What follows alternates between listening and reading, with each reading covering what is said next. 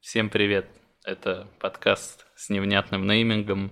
Сегодня у нас в гостях Артем Тимиров, сооснователь кооператива «Черный». Это авторская независимая кофейня, где варят один из лучших спешлти кофе, а также продают зерна по подписке. Артем, привет! Привет! Даша, привет. Да, друзья, привет. У тебя нетипичный бэкграунд. Ты философ, окончил МГУ, жил в Китае. Можешь рассказать буквально небольшой интро, там, на несколько минут об этом периоде жизни, чтобы познакомить, познакомиться со слушателями? Да, я закончил философский факультет, после пошел в аспирантуру, и во время учебы на философском я также ну, год жил в Китае, потому что я занимался китайской философией и сравнительным языкознанием. В аспирантуре мне стало понятно, что если я хочу заниматься наукой профессионально, надо переезжать из нашей прекрасной страны. И нужно заниматься наукой не здесь. Потому что здесь, тогда это был 2000... 2011 год, когда я поступил в аспирантуру. Зарплату мне предполагали в одном университете 12 тысяч рублей, в другом университете предлагали зарплату 40 и было понятно, что зарплата больше станет только лет так примерно через 5-6. Ну и все, я решил, что как бы наука это классно, но это может существовать только тогда, когда наступит коммунизм, когда можно будет совмещать э, производственную деятельность и э, деятельность творческую, потому что науку я вижу как творческую деятельность. И я решил, что я этим заниматься профессионально не буду, что это как-то, может быть, останется в моей жизни, но что я точно не останусь в университете.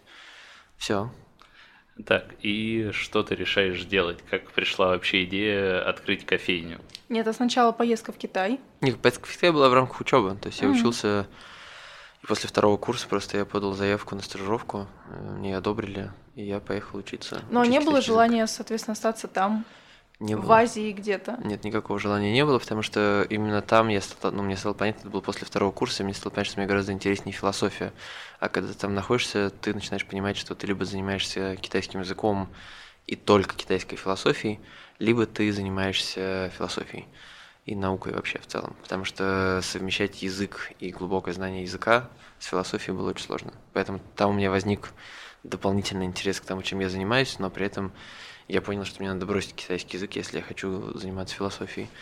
И я вернулся после этого несколько лет еще занимался философией, написал диплом, начал писать диссертацию, написал диссертацию. И, и все. И ну, чем и... кончился твой выбор между языком и философией? Философией он кончился. Я... Язык э, вытесняет все китайский, потому что ты должен заниматься им так много часов каждый день, чтобы его не забывать. А остаться там у меня не было никакого желания, потому что после года жизни там стал понять, что это вообще не то. Это совсем не та страна, в которой я хочу провести свою жизнь. Даже лет 10 своей жизни. И как ты тогда подошел к созданию кофейни, столь уникальной? А, да, это не было связано вообще с кофейней, это не было связано с кофе. Это, наверное, было частично связано вообще тот факт, что эта идея пришла в голову с э, образованием, которое у меня было, с тем кругом людей, с которым я общался. От философии, в общем, наверное, у тебя все У вас какой-то был интеллектуальный кружок такой. У нас был, скажем, да, интеллектуальный кружок. Мы, начиная с какого-то курса в университете, начали звать людей извне, читать какие-то лекции, проводить семинары. Потом у нас сформировался просто интеллектуальный кружок буквально, где мы читали какие-то книжки, обсуждали их уже вне университета. И в нашем интеллектуальном кружке было достаточно важно в какой-то момент определиться про наши же политические взгляды, про то, как мы видим общество. И мне достаточно быстро стало понятно, что я гораздо ближе к левому спектру, и это стало все ну, чуть-чуть глубже, чем просто ты левый, правый или центристы. Все остальное мы читали книжки, читали книжки, которые читают э, ультраправые, читали книжки, которые читают совсем-совсем-совсем э, радикальные анархисты и коммунисты. И в, процессе обсуждения сформировалось какое-то мое представление о том, что это и как. Так мы, когда решили, что мы должны делать какой-то свой бизнес, мы сразу решили, потому что у нас уже был какой-то опыт работы где-то, что это точно не должно быть устроено как обычная компания, что отношения между людьми, которые работают в коллективе, должны быть устроены совсем иначе. Есть взаимное уважение, где есть ответственность каждого участника, где нет такого, что есть какой-то начальник и подчиненный, что э, задача распределяется каким-то другим способом, и ответственность распределяется другим способом. И вначале мы сформулировали, как мы себе это видим, потом в процессе вообще нашего интеллектуального развития это не заняло месяц или два мы просто поняли, что то, что мы придумали, очень похоже на классический кооператив. Производственный кооператив, который был придуман еще в XIX веке. Начали копаться в истории кооперативов, достаточно много про это все узнали и поняли, что да, нас устраивает полностью эта форма и идеологически, и организационно. и решили, что мы будем делать кооператив. И только потом уже мы начали думать, что это будет конкретно за кооператив, решили, что это будет связано с едой, потому что нам очень интересно, чтобы это было связано с повседневным потреблением, потому что повседневное потребление – это возможность контактировать каждый день с кучей людей и рассказывать им про экономику. Потому что мы потребляем кучу всего и не знаем, откуда она берется, кто это произвел, сколько она стоит, как формируется маржинальность, почему этот продукт стоит именно столько, и как формируется ценность этого продукта, и где есть ценность, и почему она выражается только в деньгах. Ну и так поняли, что у нас не хватит денег ни на что, потому что открыть супермаркет на тот момент мы насчитали 12 миллионов, открыть какой-то прям кафе, кафе, ресторан тоже больше 10 миллионов входило. Больше надо сузить до какого-то продукта, которым мы можем заниматься, и достаточно быстро мы решили, что это будет кофе, потому что мы его очень любили, и все. Дальше начали изучать все, что с этим связано, и так все придумали. А конкуренции на рынке вы в этот момент не ощущали? Вы спокойно входили вот с такой идеей? На этот момент на рынке не было ни одной независимой кофейни. Вообще. Ни одной. Совсем. А вообще, что такое, вот на каком кофе вы начали концентрироваться, что такое спешлти кофе и угу. что там за кофейные волны, про которые все говорят? Спешлти кофе и волны никакого отношения друг к другу не имеют. А, важно, что для нас было совершенно на самом деле плевать на тот момент, это будет спешлти кофе, не спешлти. Мы когда придумали, что мы будем делать кофейню, мы не знали такого слова, как спешлти кофе. Мы решили, что мы будем заниматься кофе. А то, что есть какой-то спешлти, это все, конечно, очень классно и здорово, но мы узнали об этом, ну, уже через несколько месяцев после того, как решили, что мы будем делать кофейню. Вначале мы хотели, чтобы это был в первую очередь fair trade кофе, потому что нам было очень важно, чтобы мы могли рассказывать про этическую сторону производства продукта, про то, как кто непосредственно трудится над этим продуктом, кто выращивает, собирает, сколько эти люди получили денег. И поэтому хотели покупать Fairtrade. И мы даже организовали здесь в Москве лекцию маркетингового директора Fairtrade. Много с ними общались, и нам стало понятно, что это не, не совсем то, что мы хотим, что Fairtrade не обеспечивает прозрачности, что самое главное.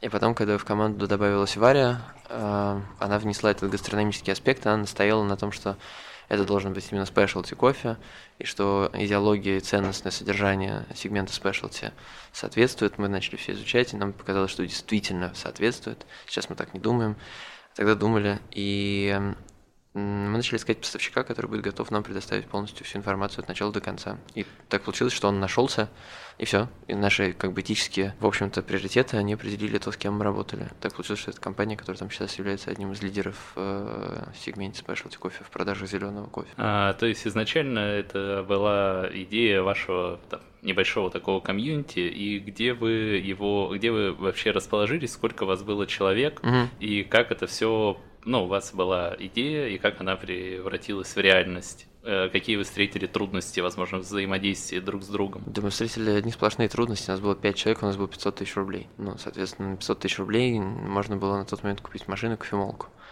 Поэтому у нас не было машины и кофемолки. Ну, то есть мы купили Барат Сфорд и мололи на ней кофе и варили V60 Кемикс Аэропресс Сифон.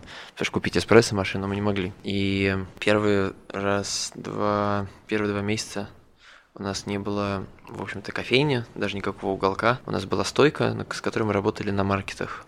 И на одном из таких маркетов к нам подошел директор книжного магазина Циолковский и предложил встать к ним уголком. Он сказал, у них там есть гардероб, который не используется и захламлен. Вы его освободите и сделайте там себе уголок. И мы освободили себе этот гардероб и полгода работали в книжном магазине Циолковский. И, в общем-то, так получили первую аудиторию так вот начали про нас выходить какие-то материалы. Вышел материал в тогда еще существовавшем бумажном большом городе, в афише, в ведомостях, там, в московском комсомольце. И люди стали приходить, пробовать, общаться с нами. Мы варили на тот момент только V60 Aeropress Chemix. Э, кофе достаточно светло обжаренный, очень непривычный для российского потребителя для, для на момент 2013 года. И вместе с нашей идеологией это сработало как такая связка, что люди запоминали вкус, и еще все наши безумные разговоры. И так мы сформировали первую аудиторию.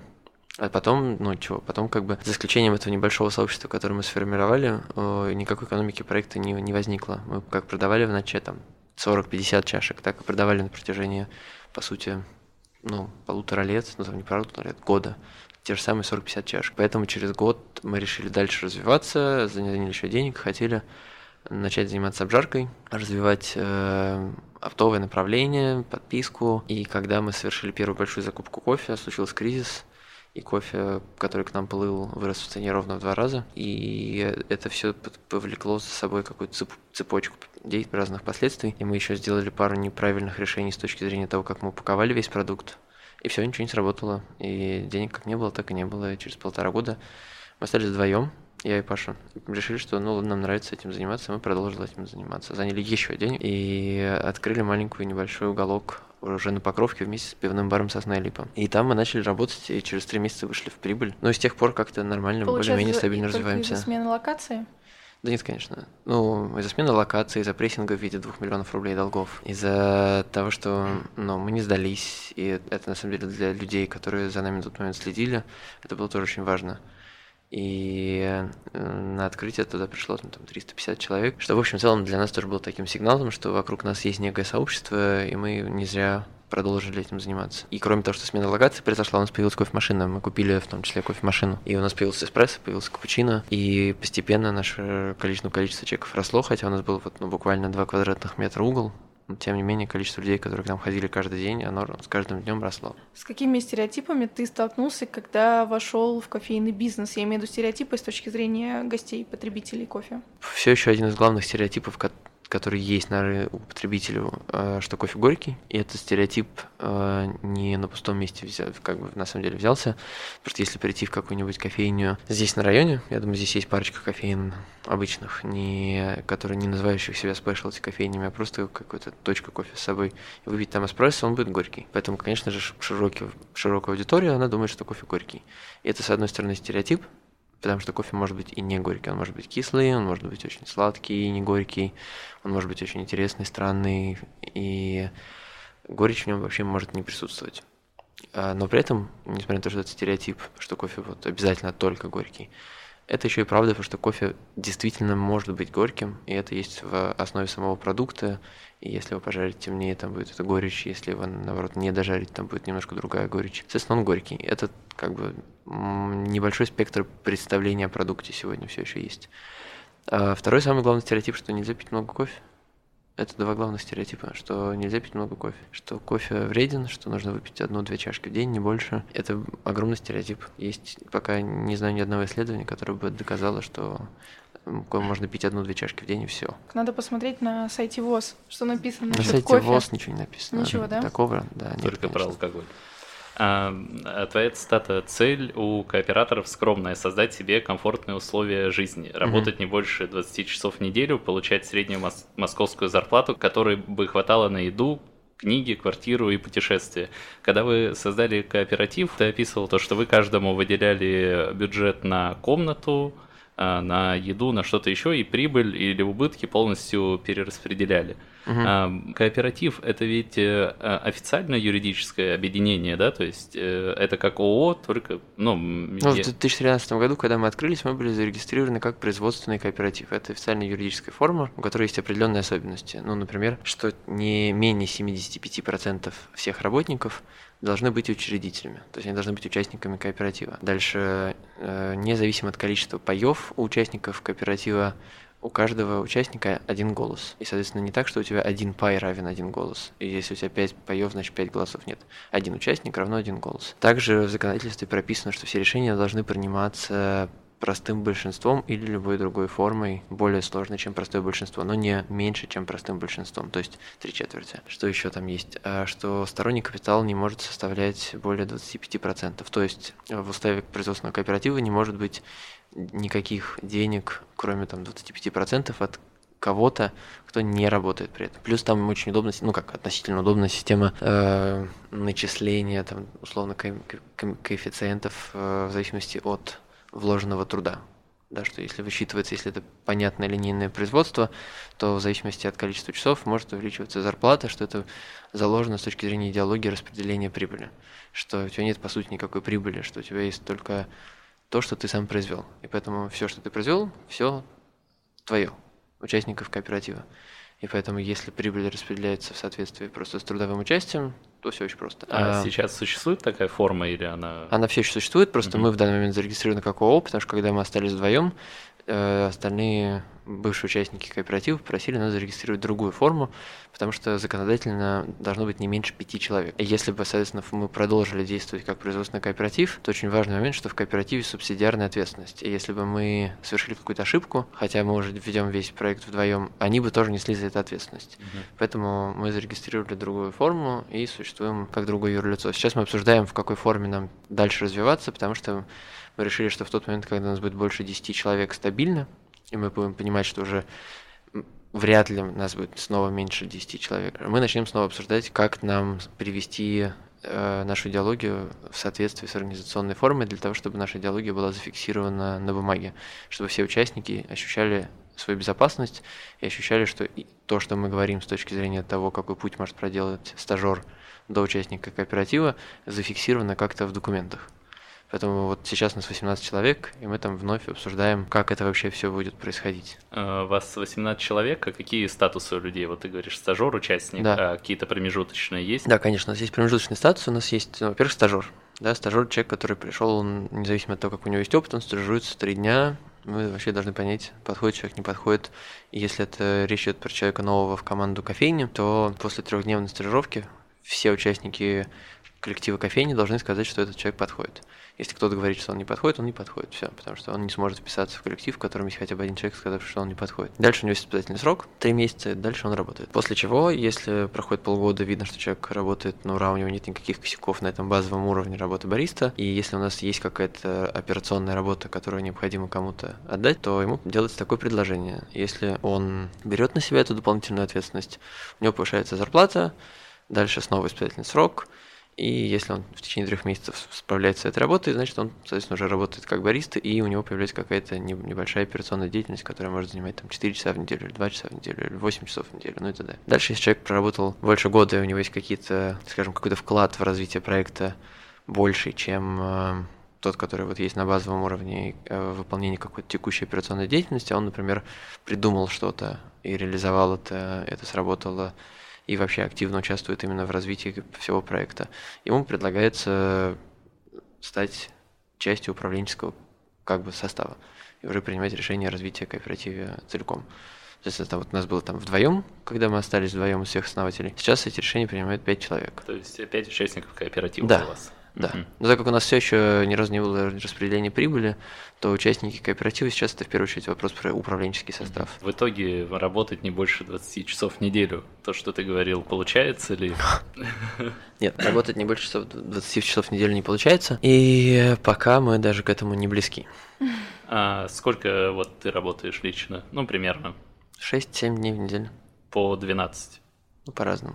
Ну. Может и больше.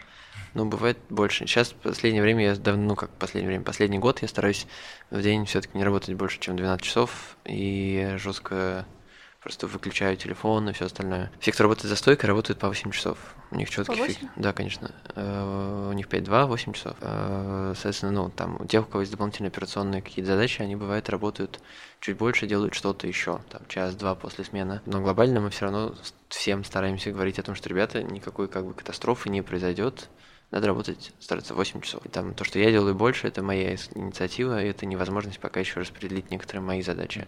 Но мы делаем там много для того, чтобы это стало возможным, чтобы в следующем году какую-то часть задач, которую делаю сейчас я, э, делал кто-то другой. Там за последние два года та работа, которая была у меня и у Паши, даже за последние там 4 года, она постепенно все время отдавалась, потому что мы брали на себя новые задачи, старые отдавали но тем не менее количество задач все еще растет, и поэтому я просто продолжаю брать какие-то новые задачи и старые отдавать, но пока еще это не пропорционально, поэтому бывает приходится работать больше. Ты знаешь, где-то в мире распространены кооперативы?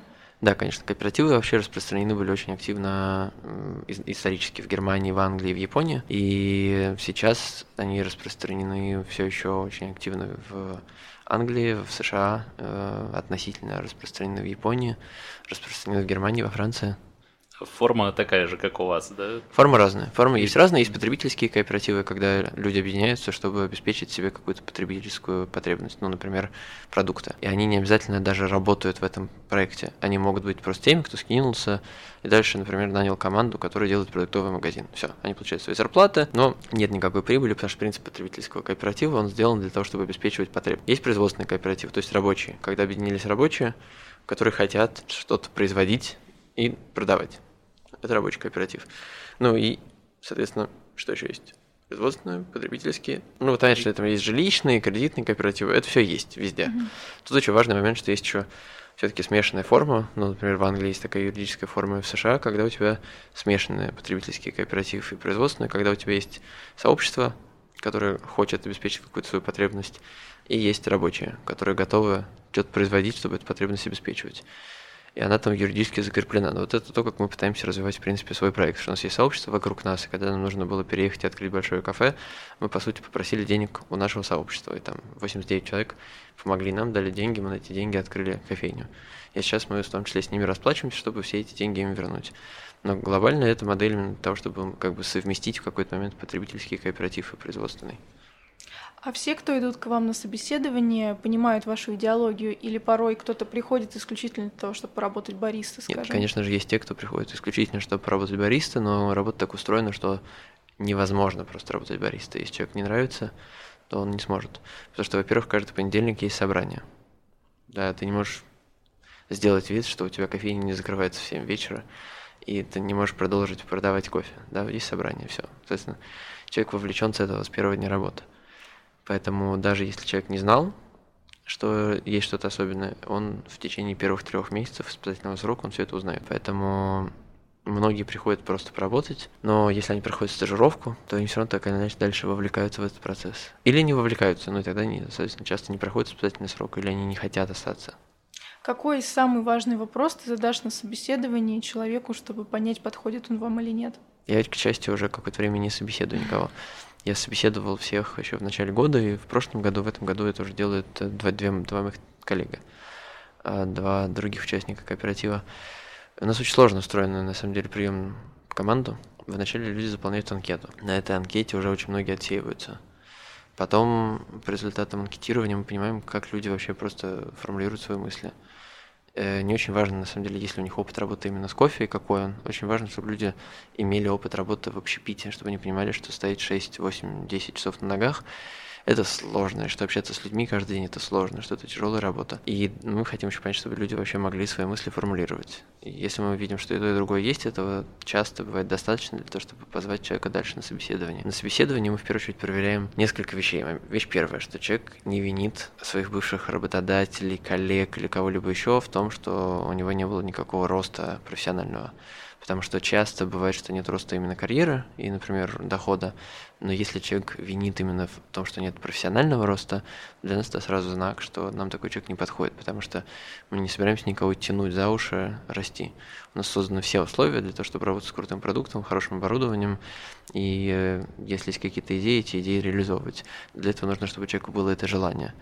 А если у человека есть это желание, но он сам при этом ничего для этого не делает, он нам не подходит. Второй важный момент, что мы смотрим, как человек относится к продукту и к э, этой работе. Потому что сегодня в индустрии очень распространено мнение, что продукт это вот главное. И э, мы немножко считаем по-другому. Мы считаем, что главное это люди, которые стоят за этим продуктом, которые его производят и которые хотят его пить.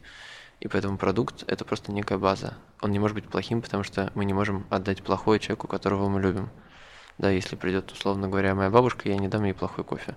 Но если приходит ко мне кто-то в кофейню, почему я должен относиться к нему априори плохо? Я априори отношусь к нему хорошо.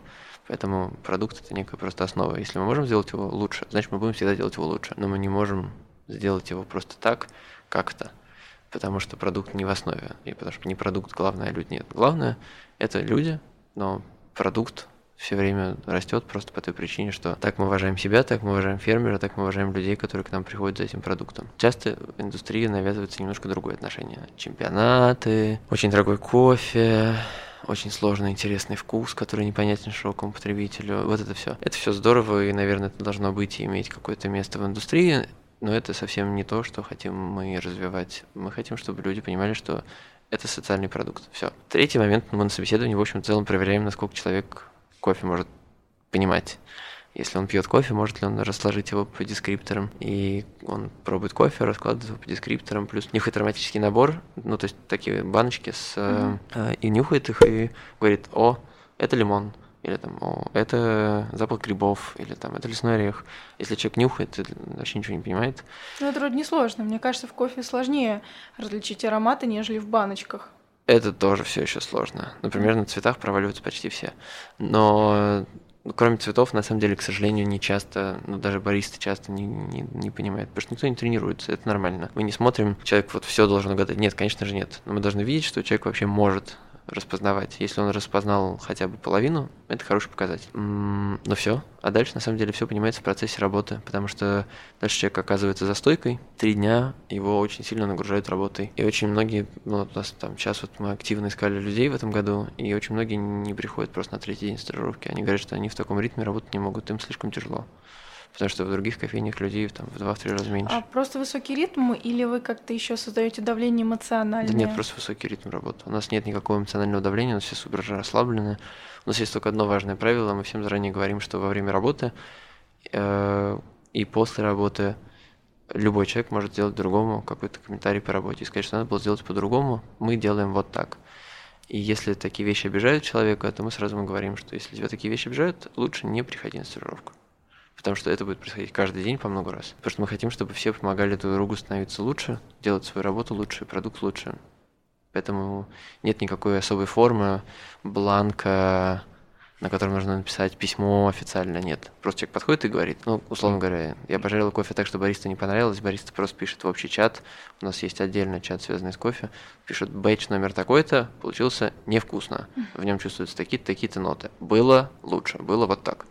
Все конструктивно. Ну да, да, если отзыв, комментарий конструктивный носит характер и основывается на каких-то фактах, тем более вкусовых и ароматических, то это, это очень хорошо, когда люди говорят, что это было просто невкусно, не понравилось, и все, конечно, это может обидеть человека. Да нет, ну речь да. о том, что человек мог подойти и сказать, «Э, вытри там, без вытри, пожалуйста, а если у тебя есть время, пойди вытри, нет, вытри там, все. Потому что если человек видит, что у кого-то есть время, есть что-то, что надо вытереть, надо это вытереть.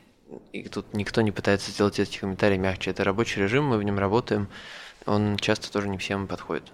Но это как бы работа в кофейне, в которой... Ну, мы варим много кофе, у нас проходит каждый день по 300, по 350 человек. Мы не можем работать в режиме «Кстати, пожалуйста, если у тебя будет лишняя минутка, пойди». Нет. А, но у вас разве не так? А, ну, в целом, да. Ну, на кухне немножко другая все-таки система, но в целом, да, что-то Блин, ну на скольких кухнях я работала, все-таки везде по-разному. Нет, конечно, какого-то сюсюканья, но бывает, когда команда работает довольно долго, у нее перестают все-таки быть какие-то вот совсем такие рабочие фразы, появляются уже какие-то между собой такие словечки, но ты также понимаешь человека с полуслова. Но это происходит в тот момент, когда команда довольно долго уже проработала, все понимает и просто может отбросить какие-то стереотипы кухонные и работать на своей волне также продуктивно. Но это, да, получается не, очень редко, потому что команды на кухне не так долго живут целиком. Вот. А существует мнение, что кофе не уступает по своему вкусу и аромату такому сложному напитку, как вину. Согласен ли ты с этим? Если да, то почему? Ну, тут вообще химия. Кофе больше ароматических компонентов, чем в вине. Соответственно, я с этим согласен. Это доказано на каком-то химическом уровне Где научном, об этом да? почитать? Я просто да. тоже не в курсе, например. Да, э, на химическом уровне в кофе больше тысячи ароматических компонентов, в вине их около 800. Но есть важный момент. Вино – это продукт, который делает, э, в случае с, там, с биодинамическим вином, с натуральным вином, виноградарь. Он делает вино. Он не производит вино, он его делает. Он делает все от начала до конца. Он, да, то есть сбор ягод, винификация, выдерживание в бутылках, все, все это делает один и тот же человек. Контролирует весь процесс. В кофе, в процесс производства конечного продукта вовлечено очень много людей. Фермер – Часто фермер и те люди, которые обрабатывают ягоды, отличаются, соответственно, станция обработки. Дальше возникает обжарщик, и дальше возникает бариста. На любом этом этапе можно скосячить. И даже если в кофе был очень интересный потенциал, сравнимый с потенциалом вина, этот потенциал чаще всего пока еще, к сожалению, на каком-то этапе падает. Я не знаю правильные слова. Поэтому пока кофе сильно уступает если мы говорим про конечный продукт, он гораздо реже бывает таким невероятно насыщенным, с таким сложным вкусом, как вино. Вино пока чаще всего гораздо сложнее, в нем может сочетаться невероятная сладость с очень яркой кислотностью, В кофе это все еще редкость, и э, за такой кофе как раз, в общем целом, мы боремся, нам нравится такой кофе. Но ты с уверенностью можешь сказать, что у вас вот именно такой кофе? Нет, конечно же, нет. У нас такой кофе бывает. И когда он бывает, мы этим очень гордимся и всегда об этом пишем. От чего зависит? Вот иногда бывает это как? Как нам прийти именно в этот день, скажи? Ну, сейчас мы, например, э, начинаем вводить э, дифференцированные цены на напитки черные. Соответственно, у нас будет там V60 за 200 Aeropress, там V60 Aeropress за 250, V60 Aeropress за 300. Соответственно, вот V60 за 250 или 300 априори должны быть такими. Если вы берете чашку кофе за 300 рублей, значит, что мы потратили очень много времени на то, чтобы она была такой. И если она там есть, значит, она такая. А если ее нет, вот, может быть, неделя или две, или три, или месяц, или, например, вот сейчас у нас все еще нет такого кофе, мы просто знаем, что он там появится там скоро, а, то значит, просто такого нет. Ну вот, может быть, за 250. Да, но значит, он будет отличаться, он будет сложнее, может быть, более интереснее, чем тот, который мы продаем за 200. Это зависит от зеленого кофе, это зависит от того, как я его обжарил, это зависит от того, как его сварили, подобрали ли правильный рецепт, это зависит от, на самом деле от всех этих этапов. Но все равно самая база остается зеленый кофе. Если мы выбрали зеленый кофе, в котором этого нет, этого не появится после моей обжарки. Да, поэтому выбор зеленого кофе сейчас одно из там, наших ключевых направлений. А контролировать исходный продукт, конечно, сложнее всего. Зеленый кофе нам вообще почти никак невозможно пока с нашими объемами. Артем, тебя часто в инфополе сталкиваются так, социалист, ВС, капиталист. Угу. Да. Вот, и у тебя в одном из интервью тоже, ты уж извини, что я тебя цитатами угу, Нормально. Э, я предлагаю альтернативную теорию устройства общества. И вот очень интересно, что за теория, если возможно ее, конечно, в таком э, формате подкаста в нескольких минутах рассказать, и как ты ее развиваешь через кооператив. Идея была очень простая, если мы все выйдем все-таки на нормальную рабочую неделю, как мы себе ее видим, нормально это не больше, чем 4 дня хотя бы, то у людей будет гораздо больше времени и сил для того, чтобы в общем целом жить полной жизнью, заниматься политикой, заниматься наукой, искусством, больше времени общаться с друзьями, с семьей и вообще друг с другом. В таком формате, когда у людей достаточный доход и есть много времени, общество без сомнений будет меняться. И когда ты принимаешь решения и несешь за них ответственность, это то, как устроен кооператив, то это не может не накладывать отпечаток на твою жизнь, которая происходит вне рабочего времени. А, то есть э, просто больше э, времени на себя, на развитие вне работы? Нет, не только, конечно, нет. Все-таки это еще очень важная степень во всем этом процессе, именно момент принятия ответственности. Угу. У нас нет того, кто забирает у тебя эту ответственность. Нет человека, который говорит тебе, ты делаешь это, и который потом несет эту ответственность. Да, ответственность несут люди, которые вместе с нами работают, все. Все в равной, разной степени, но внутри своих зон у всех есть ответственность. И если человек совершил ошибку внутри своей зоны, за это не несет ответственность кто-то кроме него. Он несет. Э, это не такая система, в которой есть начальник вышестоящий, который говорит тебе, сделай вот это, и который потом говорит тебе, почему ты этого не сделал? Нет. Тебе говорят, что вот есть такой вариант, есть такой вариант. Реши, что делать, делай. Или тебе говорят, надо решить вот эту задачу. Думай сам как. Это твоя зона ответственности. Соответственно, все, кто с нами работает, приучаются к этому. И естественно, что если через там, полтора или два года человек становится участником кооператива и еще и начинает участвовать в прибыли, то это не может не перекладываться дальше, не проецироваться на весь остальной его мир, в котором он живет. А, ну, немало есть передовых компаний, где очень много людей и ратуют за то, чтобы все брали на себя ответственность. Ну, то есть это не обязательно про кооператив. Не обязательно про кооператив, но это же не только про все брали на себя ответственности, а про то, какие права есть у людей, которые эту ответственность берут. У нас, как бы, когда это горизонтальный коллектив, то у каждого участника немножко больше прав. Потому что иногда во многих компаниях и речь идет про ответственность, но не то чтобы у человека возникает так много прав, и не то чтобы да, у него вот возникает возможность участвовать в прибыли. Вы еще делите между собой, ты говорил, все неприятные монотонные обязанности. Сейчас это также? Ну, это так было 7 лет назад. А, там было важно не только то, что мы делим все неприятные монотонные обязанности, мы делили все обязанности. Первые пол полтора года кооператива у нас действовал принцип отсутствия разделения труда. Любая работа, которая выполнялась, выполнялась всеми, просто по очереди. Условно говоря, на этой неделе один человек ведет бухгалтерию, на следующей неделе другой человек ведет бухгалтерию, на третьей неделе третий человек ведет бухгалтерию и так далее. Для того, чтобы, во-первых, все были вовлечены во все процессы, и никто не думал, что какой-то труд более важный, чем другой. Все участвовали во всех этих процессах. Насколько стабильное качество? А это не важно. Это же не про эффективность. Это про то, как ты ощущаешь себя в работе в компании. это в принципе все еще так же. Но да, это- То есть нет такого, что мы должны что-то делать, потому что так эффективней. Ну, как бы, если бы мы были про эффективность, мы бы точно не работали так, как мы работаем. Мы говорим про то, что так ты начинаешь понимать, что вот эти задачи также важны для всего проекта, как и другие задачи. Мыть пол так же важно, как и считать цифры. Соответственно, первые полтора года существовало только так. Потом, в тот момент, когда мы начали жарить кофе, стало понятно, что э, мы выбрали для себя хоть и относительно, и особенно с внешней точки зрения, вроде бы простой бизнес, он все равно требует очень высокой специализации знания. Это то, чего мы так хотели избежать. Мы хотели избежать специализации знания. Потому что за специализацией знаний возникает отношение власти. Потому что человек, который знает больше других, думает, что все, он знает А. больше других, он Вот важнее, и- он делает самую важную работу в компании. Про это и говорил, то, что одна специализация ценится больше, чем другая. Это так существует везде, Да, во да, всех да. компаниях. Да, мы хотели этого избежать. Тем не менее, спустя полтора года мы приняли решение, что у нас будет специализация, что мы делим обязанности. Решение было очень простое. Мы когда с Пашей остались вдвоем, работы было так много, что у нас не было особо вариантов. Мы просто сели, составили список задач, которые надо решать. И просто разделили их между собой. Кто что делает. Все.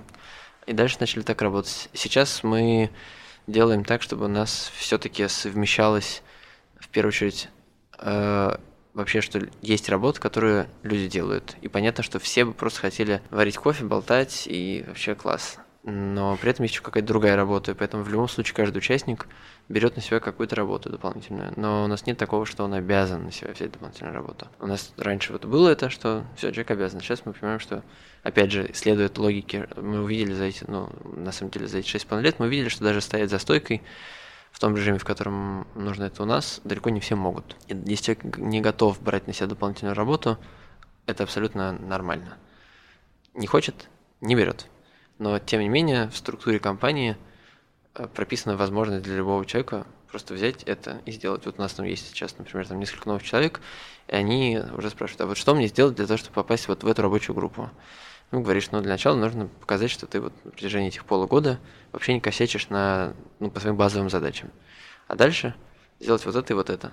Если все сделаешь, все класс, ну, будешь этим заниматься. А, смотри, тогда кто... То есть я имею в виду, что не возникает монополия да, на это знание и на эту деятельность. Если человек хочет, он это делает. Кто принимает решение, а, готов ли он принять, ну, а, можно ли ему дать, ну, условно, право, да? То есть все члены сообщества, он говорит, Нет, конечно, чувствую- если он принимает, если он, во-первых, хочет в конкретную группу рабочую, то для начала нужно, чтобы все сказали, что он не косячил на базовом уровне, что ему уже можно в принципе доверять, неважно в какой рабочей группе, просто какую-то дополнительную операционную деятельность или не операционную, но в общем, дополнительную деятельность. Если все говорят, что да, дальше уже сама рабочая группа, ее участники принимают решение, брать его или нет. брать его в эту рабочую группу или нет, дают ему какие-то задания. То есть нет такого, что есть кто-то вне этой рабочей группы, кто сказал, возьмите его, он Мгм. классный, возьмите его. А Да. почему ты сказал изначально, что думал, что довольно простой бизнес? Я думал, что мы сможем избежать, во-первых, специализации труда, э, и думал, что это будет работать так.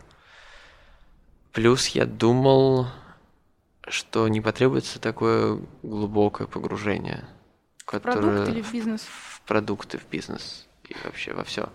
Это не так работает, что ты открыл кофейню, у тебя есть 4 миллиона рублей, ты открыл кофейню, все заработало. Нет, не работает.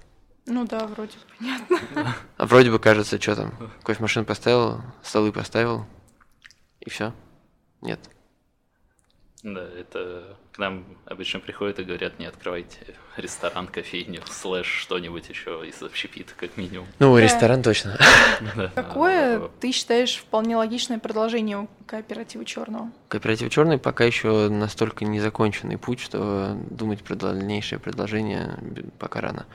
Мы, в принципе, в этом году вот мы сейчас там купили ростер, сделали первый там несколько уже там платежей, соответственно, вот там производят в Америке нам ростер, и в марте приедет ростер, у нас будет свое производство, и нам нужно будет загружать это производство работой, потому что если мы к нам просто приедет ростер, мы будем платить деньги за аренду производства, и вообще мы будем каждый месяц расплачиваться с лизингом, но при этом это все ради тех же объемов, которые сейчас, то это ну, как бы полный бред. Поэтому нам нужно сейчас, в первую очередь, развивать наше оптовое направление, то есть продажу кофе в другие кофейни и интернет, ну, то есть продажу конечному потребителю через интернет. У вас сейчас три направления. Это ну, розница, опт и розница через интернет. Да, да. Мгм.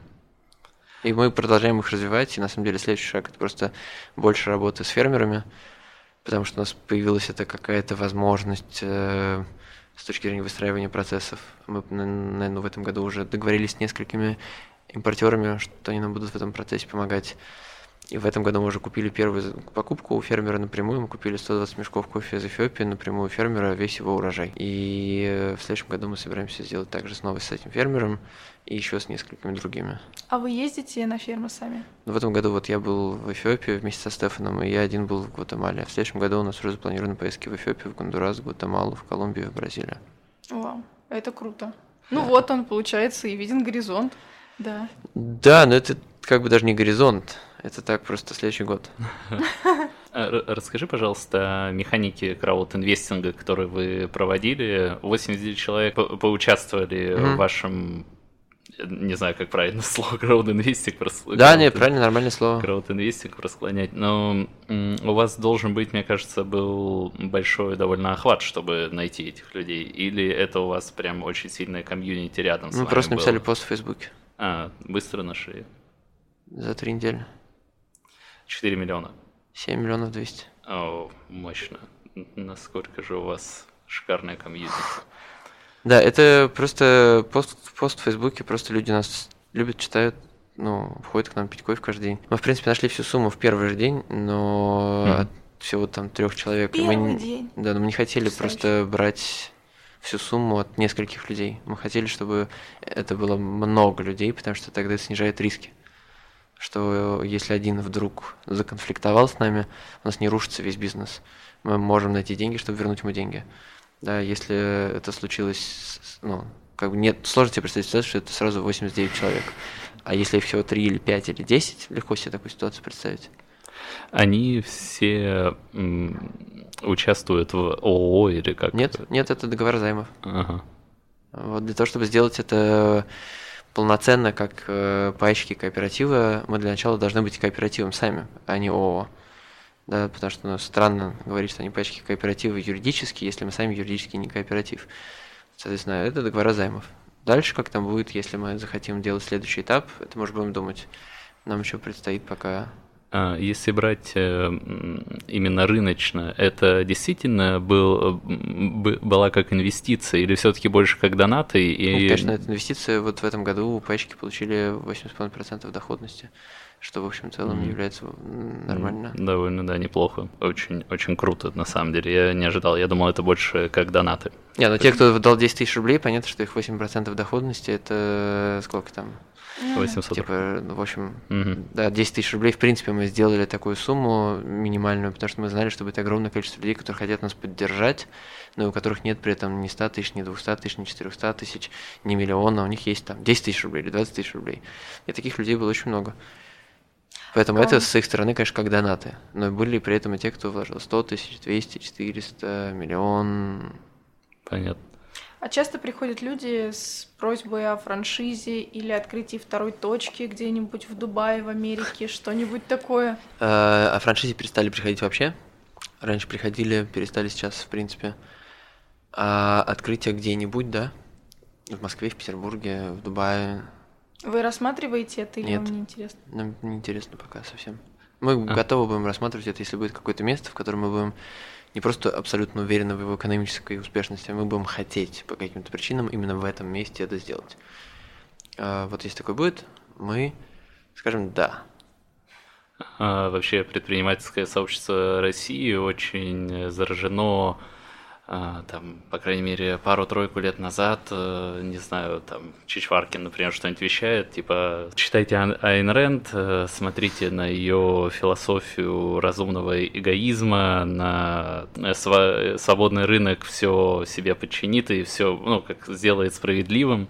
А, можешь какой-то, не знаю, ликбез по книгам а, какие стоит прочитать, чтобы понять, что это не совсем гуманные, что ли, вещи, когда у тебя огромное расслоение происходит из-за этого. Ну, есть как минимум две книжки, которые называются «Капитал». Одну написал Карл Маркс, другую написал Томас Пикетти. Можно прочитать их. Ну, есть еще очень прекрасный человек Мартия Сен, он э, скорее придерживается либеральных взглядов, тем не менее он тоже пишет хорошие книжки, часто связанные с этим. Да, вообще про неравенство, если осилить два капитала, да, Макса и Пикетти, да, Карл Маркс и Томас Пикетти. Этого вот достаточно, чтобы понять вообще, что происходит. Так, ну я буду завершать рубрикой простые вопросы о Давай. кофе, мне очень хочется это задать. У вас есть подписка на кофе, которая включает в себя ежемесячную доставку трех разных сортов Мгм. кофе по 250 грамм. Но, как мы выяснили сейчас в ходе нашей беседы, а, сделать отличный кофе – это ну, не так просто. Не просто взять кашу сварить, так скажем. Так, А, и как тогда в домашних условиях, даже имея шикарное зерно от вас, наслаждаться отличным кофе? взять кофе, насыпать в чашку, залить горячей водой. Помол вообще не играет роли. Если есть кофемолка и кофе свежесмолотый, все, это уже супер. Ну, может быть, будет чуть более горький, чем хотелось бы, если помол неправильно подобран. Но кофе, если он отлично обжаренный, если в нем изначально есть потенциал, он будет априори вкусный. То есть Поэтому испортить его нереально. Главное просто Его можно испортить, но его нельзя сделать чудовищно плохим. Да, он будет априори вкуснее, чем то, что было раньше. Если раньше человек покупал кофе в супермаркете, а тут он начал покупать кофе у местного обжарщика, то у него точно кофе будет вкуснее, что бы он с ним ни сделал. Главное просто брать нужное количество кофе и заливать его горячей водой. Итак, я открываю один из ваших пакетиков, Да. тут же молю вот в обычной самой Мгм. дешманской кофемолке и заливаю кипятком 90 градусов, как? Если нет чайника с термометром, если нет весов, ты просто берешь две ложки кофе и заливаешь их кипятком.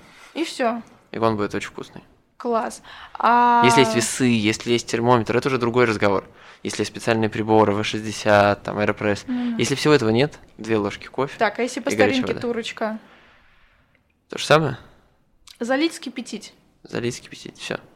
Нет Помол можно только сделать слышала, чуть-чуть есть- покрупнее, чтобы не было вот как вот это вот, как это все, ну, когда в пыль кофе смалывают совсем до конца. Можно сделать не настолько в пыль, уже будет чуть-чуть вкуснее. Так я там слышала, что есть какие-то версии, что нужно выбрать э, какой-то режим, чтобы у тебя вскипало определенное количество времени, несколько минут, и все ерунда.